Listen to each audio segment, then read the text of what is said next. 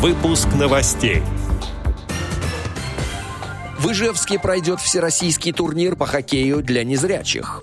Послушать винил теперь можно в арт-пространстве. Далее об этом подробно в студии Алишер Канаев. Здравствуйте. Послушать винил теперь можно в арт-пространстве Ставрополя, сообщает информационное агентство КМВ «Новости». В Краевом центре открыли необычное арт-пространство.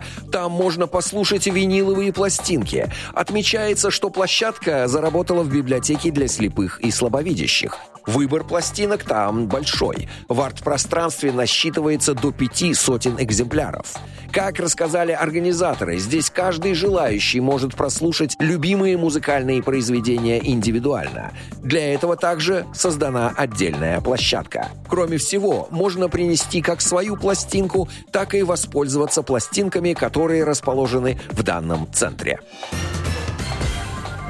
В Ижевске 1-2 марта пройдет первый всероссийский турнир по хоккею для незрячих на Кубок Т+.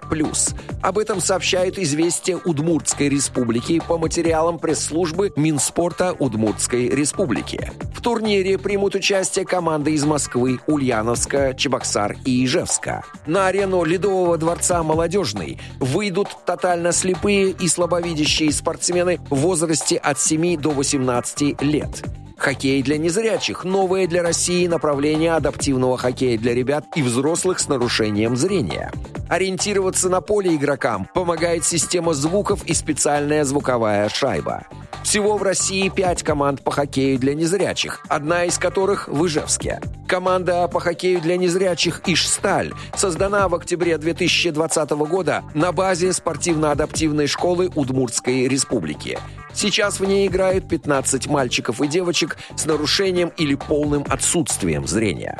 Отдел новостей «Радиовоз» приглашает к сотрудничеству региональной организации. Наш адрес новости собака радиовоз.ру. Студии был Алишер Канаев. До встречи на «Радиовоз».